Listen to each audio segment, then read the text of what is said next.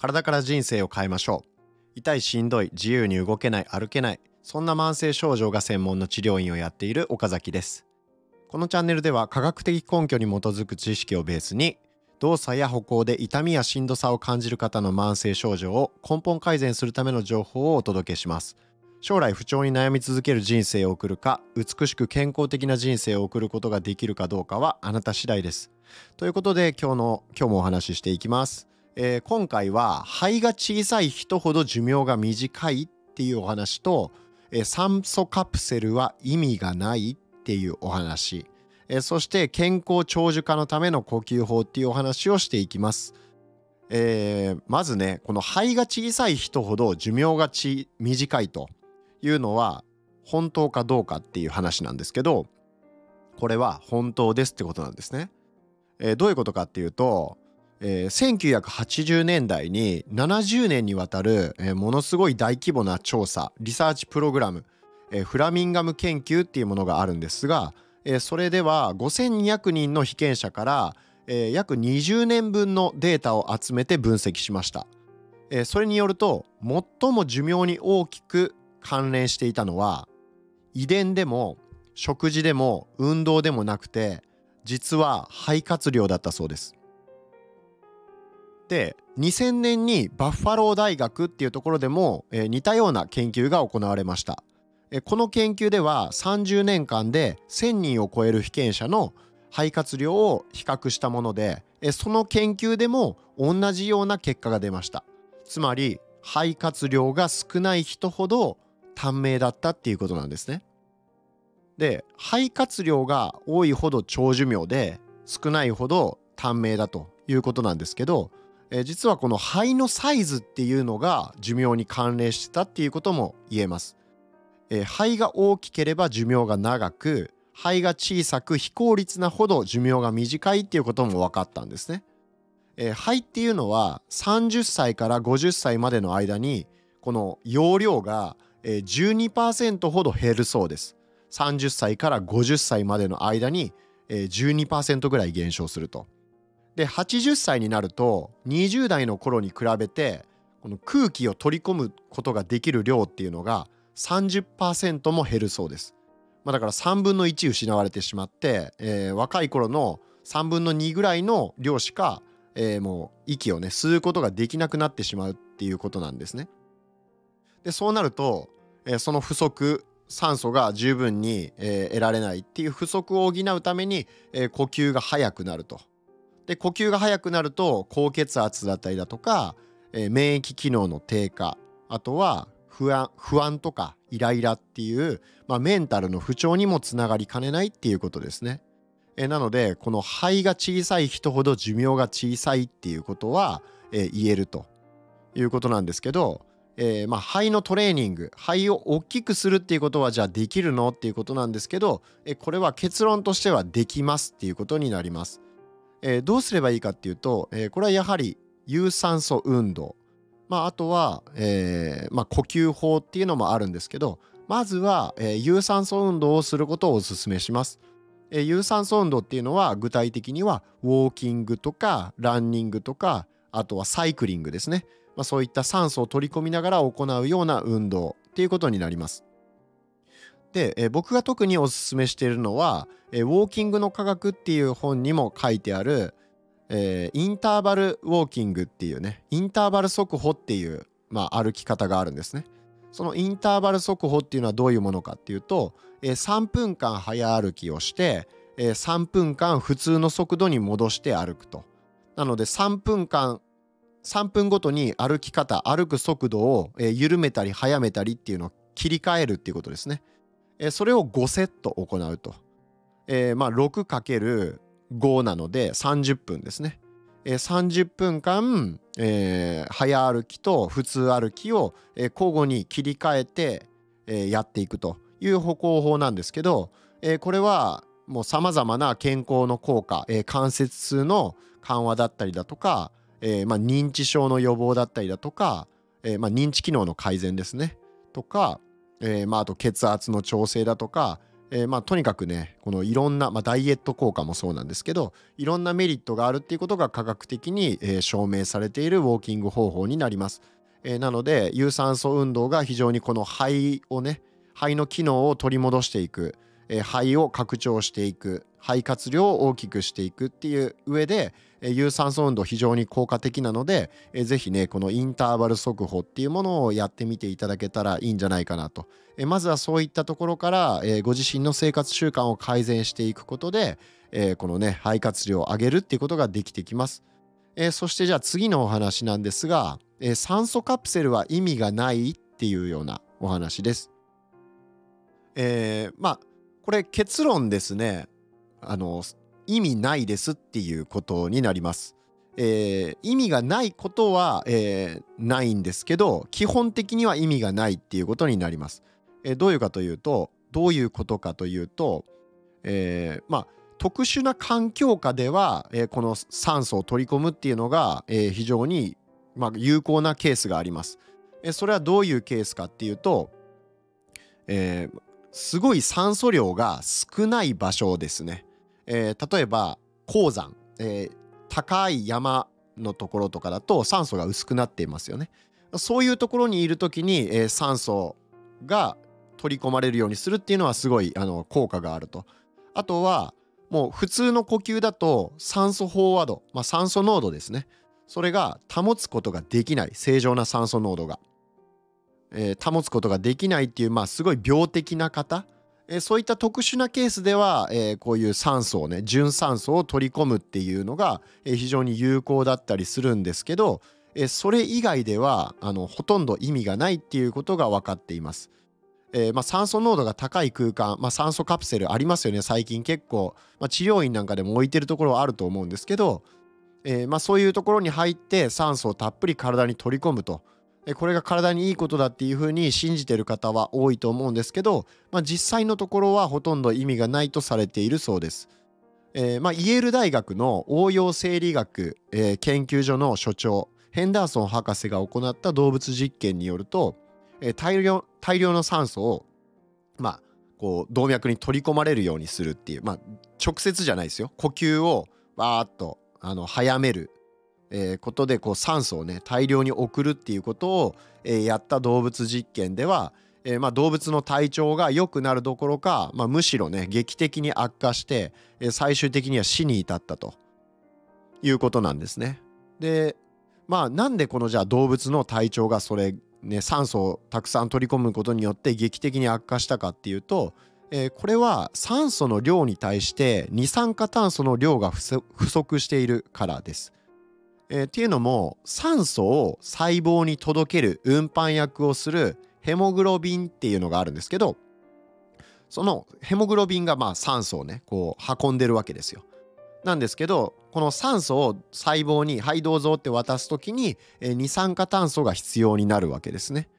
えー、なのでその二酸化炭素の濃度が十分でないと酸素をいくら取り込んだところで、えー、全くそれが細胞に届かなくなってしまう。酸素を大量にこう一気に取り込んだことによって相対的に二酸化炭素の量が、え、減ってしまうと。えそうなると酸素自体はあるんだけれどもそれを細胞にどうぞって渡すことができない状態になってしまう。え、そうすると細胞とか脳みそが酸欠状態になってしまって、えー、十分に機能が、えー、十分に機能しなくなってしまうと、まあ、そういうわけですね。えなのでこの、まあ、酸素っていうのはすごい体に良くて二酸化炭素は体に悪いっていう風にまあなんか思い込んでる方は非常に多いと思うんですね。まあ、二酸化炭素って温暖化のイメージとかあんまあるので、えー、まああんま良くないイメージはあると思うんですけど実は全然そんなことはなくて、えー、むしろ二酸化炭素の濃度が、えー、体にとっては必要なもの、えー、かなり重要な要素だっていうことになります。えー、そしてじゃあ次のお話健康長寿化のための呼吸法っていうことなんですけれども、えー、まあ普段ね口ではなくて鼻で呼吸をする、えー、まずはここから始めましょう、えー、そして時々トレーニングとしてゆっくりと呼吸をして呼吸の回数を減らすっていう練習をしていきます。えそれをするだけで呼吸による健康効果を高めることができます。え、ゆっくりとした呼吸っていうのはじゃあ具体的にはどれぐらいのペースかっていうと、えー、これは1分間に5.5回です。1分間に5.5回。っていうことは、えー、まあ、例えば3秒吸って7秒で吐くっていうことをやった場合、えこれはまあ1回で10秒消費したっていうことになりますね。まあ、なので大体それくらいのペースでやるっていうことですねになります。えー、で、まあ、これってねかなり少ないように、まあ、思えると思うんですね。特に普段運動していない方とか、えー、まあ高齢者にとってはかなりね実際やってみると結構ねきつく感じるっていう方も多いと思うんですよ。まあ、だからこそトレーニングが必要になってくるっていうことなんですね。でまあ最初は3秒で吸って少なくとも同じ時間をかけてゆっくり吐くと、まあ、3秒で吸った後に、えー、3秒以上かけて吐くとまあある程度体力がある方は、まあ、それぐらい余裕だと思うので、えー、もっともっと、えー、ゆっくりと吐く時間を長くしていくっていうことをですねでその時の注意点としては、えー、どうしても吐いていくと、え、苦しいって感じると口でねスーッとこう吸いたくなっちゃうんですけどそこは鼻で吸うようにするっていうことですね。えー、なので口呼吸はとにかく、えー、くないということなので、まあ、口呼吸ってデメリットだらけですよっていうお話をね、えー、まあ、前々回ぐらいにしてると思うんですけど、えー、まあ、かなり良くないわけなんですね口呼吸っていうのは。なのでまずは鼻呼吸を徹底するっていうこと。えー、そしてこの1分間に5.5回っていう、まあ、これの根拠なんですけれども、えーまあ、この呼吸の研究をされてる、えー、この呼吸の科学の著者によると、えーまあ、仏教の、えー、マントラとか、まあ、真言ですねそういう祈り、えーまあ、クンダリーニヨガとかヒンドゥー教とかあとはまあキリスト教、まあ、そういった多くの宗教における祈りってありますよね。でその祈りでは、えー、6秒間こう発声する声を出して、えー、その後に6秒間息を吸うっていうこの6秒6秒っていうサイクルが共通して見られるそうです。でこれは日本アフリカとかあとハワイとかアメリカ先住民とかもう国とか文化に関係なく、えー、この祈りっていうもので、えー、6秒話してえー、6秒まあ要は吐いて、えー、6秒息を吸うっていうこのサイクルっていうのは国とか文化に関係なく共通していたっていうこと、えー、これ非常に興味深いですよね。えー、なので、えー、この、えー、6秒かけて、えー、って6秒かけて息を吸うっていうね、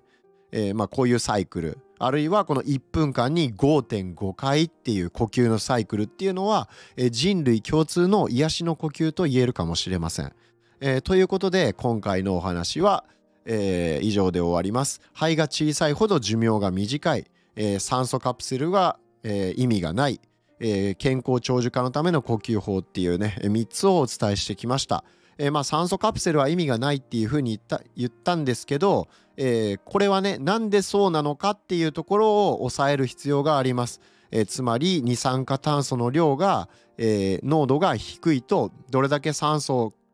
え、体に取り込んだとしても、え、その酸素が十分に脳とか細胞に、え、供給されることはないと、まあ、この原則さえ押さえておけば、え酸素カプセルがなぜ、え効果が期待できないのかっていうこともね、え分かってくると思います。ただし、えーまあ、特殊な環境下酸素が非常に薄い状況下とか、えー、病的なまでにこの呼吸機能が弱ってしまっている方、えー、こういった方には効果があると言えますので、えー、その点も覚えておいてください。はい、ちょっと補足なんですけど、えー、酸素カプセルは意味ないよっていう話の、えー、ちょっと補足ですね。えー、で、これですね、酸素カプセルに、いやいや、私は行ってめちゃめちゃ疲労感が軽減しましたよと。まあそういう方っておられると思うんですね。まあ、そういう方がこのお話を聞いたら、いや、酸素カプセル意味ないっていうけど、めちゃめちゃ効果ありますよ、みたいな風に、まあ、反論されるんじゃないかと思うんですね。まあ、それに対しての僕の反論を、えー、お伝えしておきます。えー、まあ、反論というかね、えー、まあ、原理原則から考えると、こういう結論になるんじゃないでしょうかっていうところのお話です。えー、まずですね、疲労感があるから酸素カプセルに行きますと。でそうすると酸素がたくさん細胞に届くようになるから、えー、元気になるよっていうまあそういうことをその酸素カプセルの、まあ、業者のホームページとか見たら、えー、書いてあるんですけど、まあ、こうこうこういう効果がありますよみたいないろんな効果挙げてるんですけど、えー、その効果っていうのはちゃんと細胞に酸素が届く量が増えたことによってこういう効果が期待できますっていうことなんですけどじゃあそもそも酸素っていうのがえー、たくさん吸い込むとそれが全部、えー、細胞に届くんですかっていうとこれは届かないっていうことなんですよ。あの先ほどご説明したように酸素を細胞に届けるためには二酸化炭素が必要なんですね。で二酸化炭素の濃度が低い状態そんなに変わってない状態で酸素ばっかりどんどん取り込んだとしてもそれはただ吐く息に、えーまあ、息吐く時にそれ取り込んだ酸素が出てっちゃってるだけなんで、えー、まあ結果細胞に届く酸素の量は増えてないってことになるんですね。じゃあなんで酸素カプセルに入ったら、えー、楽になる感じがするのかっていうところなんですけどこれは、えー、まあ疲労感が、えー、まあ結論から言うと浅い呼吸が深い呼吸になるからじゃないかっていう、まあ、そういう推測ができます。どういうことかっていうとあの例えばアスリートですごい運動激しい運動した時に、えー、まあ呼吸が荒くなってるっていうことは呼吸の数が増えてるっていう状態ですよね。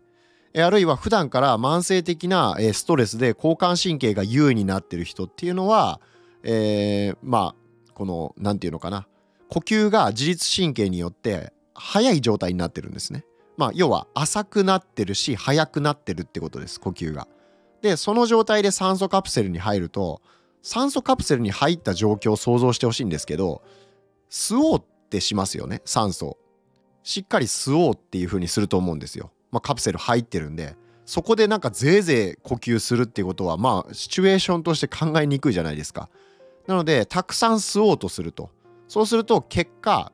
えー、まあ、たくさん吸うためにはたくさん吐く必要があるわけなので、えー、たくさん吐くようにもなるあのゆっくりと吐くようにもなるとそうすると、えー、これは浅い呼吸から深い呼吸に切り替わってるっていうふうに考えられますよね。でそうすると、え呼吸の量が減ってるわけですよ。で呼吸の量が減るっていうことは、え二酸化炭素を出す量が減るんですよ。浅い呼吸になってる時ってハーハーハーハーやってるから二酸化炭素がどんどん出ていっちゃうんですね。だから喘息の人でなんかすごい呼吸が荒くなってしまってる人を落ち着かせるためには、えー、酸素をたくさん与えるんじゃなくて二酸化炭素の量を増やしてあげることで解決するんですね。なので呼吸が荒くなってるところをあえてこの片方の鼻を塞いで片方のもう片方の鼻で息をえー、吸うようにしてくださいってゆっくり吸うようにしてくださいっていう風に指導したりしてそれでまあ落ち着かしたりするんですね。それを何やってるかっていうと酸素の量を増やそうとしてるんじゃなくて、えー、出す量を減らすことによって二酸化炭素を出す量を減らすことによって、えー、血中の二酸化炭素濃度を高めてるってことなんですよ。でそうするとえー、この酸素っていうのは細胞に、え、どうぞって渡される時に、え、ヘモグロビンがその酸素を運んでいるんですけどその酸素をどうぞって細胞に渡す時に二酸化炭素が必要になると。だけど浅い呼吸の人っていうのは二酸化炭素の量が少ないから酸素自体は十分足りてるんだけどどうぞって渡すことができないっていう状態なわけなんですよ。でだから深い呼吸にする呼吸の数を減らすっていうことが、え、十分に細胞に酸素を供給することにつながって疲労感の軽減だとかあとは頭がすっきりする、まあ、脳に十分酸素が届くようになるんで頭がすっきりしたりだとかなんかこう晴れ晴れした気分になるっていうのはそういうことなわけですよ。だから酸素カプセルに入って、えー、まあ、呼吸をすることによってなんか頭がすっきりしたとかっていうのはそれは酸素をたくさん取り込んだからではなくて二酸化炭素の量が増えたから血中の二酸化炭素濃度が高まったからその結果酸素が十分に細胞に供給されるようになったっていう結果だと、まあ、そういうふうに考えることができるわけですね。まあ、あの Google 先生に聞いてもですね、えー、酸素カプセルっていうのは、えー、もうエビデンスはないですっていうふうに出てきますので、えー、まあいろいろねこうまあただですねその先ほどお伝えしたように動画内で本編でお伝えしたようにあの高山病とかねその潜水病とかその非常に酸素濃度があの、まあ、低い状況下例えばエベレスト極端な話エベレストとかに登ってる時にあの酸素ボンベみたいな担いで登ったりするじゃないですか。ああれはああいう状況下特殊な状況下では、えー、すごい有効有効なわけですよ。酸素が全然取り込めないっていうような状況だったら有効なんですね。あるいはそのものすごい心肺機能が弱ってて、えー、正常な呼吸では、えー、酸素濃度を十分に維持することができないっていうねそういうもうものすごい病的な方の場合はその酸素が役立つんですね。そういう酸素カプセルとか、えー、まあ、酸素ボンベとかそういうのが必要なんですけどそうじゃないその一般の方で正常な、えー、呼吸機能の方がその酸素バーとか酸素カプセルに入って、えー、たくさん酸素を取り込むっていうことをやったところで、えー、結局この吐く息に酸素が、まあ、混じってこう出ていっちゃうので、えー、まあ、何の根本的な改善にもつながりませんよということなんですよ。まあなので、えー、まあ、疲労感を感じやすいとかもうなんか疲れてるとかなんかあのストレスが強いとかそういうのを改善したいのであれば酸素カプセルに入るのではなくてそれは本質的な解決策に全くなってないのでそういうアプローチをするのではなくて二酸化炭素に対する耐性を高めるっていうことをやる必要があるんですよ。えー、まあこれどういうことかっていうと二酸化炭素普段運動全然してない人っていうのはこの二酸化炭素を体に留めておくことが留めておける量がすごい少なくなっちゃってるんですね。えー、それは、えー、脳の延髄っていうその部分があるんですけれどもその部分に呼吸中枢っていうものがあるんですね。でそのそこがその呼吸を調整してるわけなんですけど普段から運動してない人が、えー、の場合はこの二酸化炭素をこうの濃度が高くなっちゃうことに対して過剰に反応して息を出そうってね呼吸しなきゃっていう風に、えー、まあそういう風に体が制御されてしまうんですよ。イメージまあ、何が分かりやすいかなって例えを考えたんですけど、まあ、一番分かりやすいのは普段運動してない人が急にえー、山登りとかしたらもうめちゃくちゃ筋肉痛になったりするじゃないですか。であのー、まあ高い運動強度で耐えられないと思うんですね。ちょっと階段登ったりしてももうゼーハーしてもう歩けなくなるとか動けなくなるとか、まあ、そういう風になると思うんですね。ところがアスリートとか普段めっちゃ運動してる人ってどうかっていうと、えー、多少そういうことやってもまあそんなに呼吸が荒くなったりとかしないですよね。あれは要はまあ呼吸が荒くなったりしないし筋肉痛とかもそんなにねあのー、出ないはずなんですよ。全然普段運動してない人に比べたら。それは筋肉がそのストレスに対して強くなってるから耐性がついてるからっていうことなんですよ。それと同じで普段全然呼吸その何て言うのかな？心配心配にストレスをかけていない人が急にそのストレスがかかるっていう状況になったら耐えられないっていうすごい反応が出てしまうっていうのと同じであのー、その二酸化炭素を体に留めておくことが苦手な体になっちゃってるんですね。ってことは、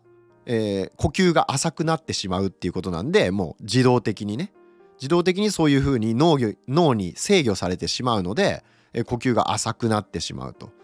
じゃあこれを改善するためには、えー、どうすればいいかっていうともう有酸素運動をするっていうことなわけですよ。えー、そうすることによって、えー、VO2max っていうんですけどこの最大酸素摂取量ですね、えーまあ、それが増えるわけですよ。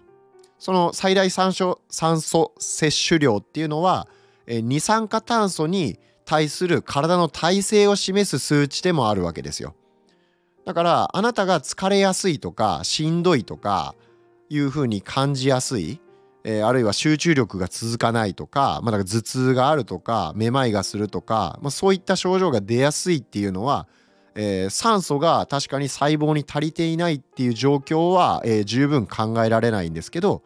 えその理由は酸素が十分に吸えてないからではなくて二酸化炭素を体に留めておくことができなくなってしまっているからっていうのが本質的な答えになります。えー、だからまあこのねちょっと説明、えー、補足の方が長くなっちゃうぐらいね喋っちゃったんですけど、え、まあこの酸素カプセルに行って楽になるっていうのは、え、実は浅い呼吸がただ単に深い呼吸に切り替わっただけかもしれないですっていう話ですね。えー、まあということで、えー、補足終わります、えー。また次回お会いしましょう。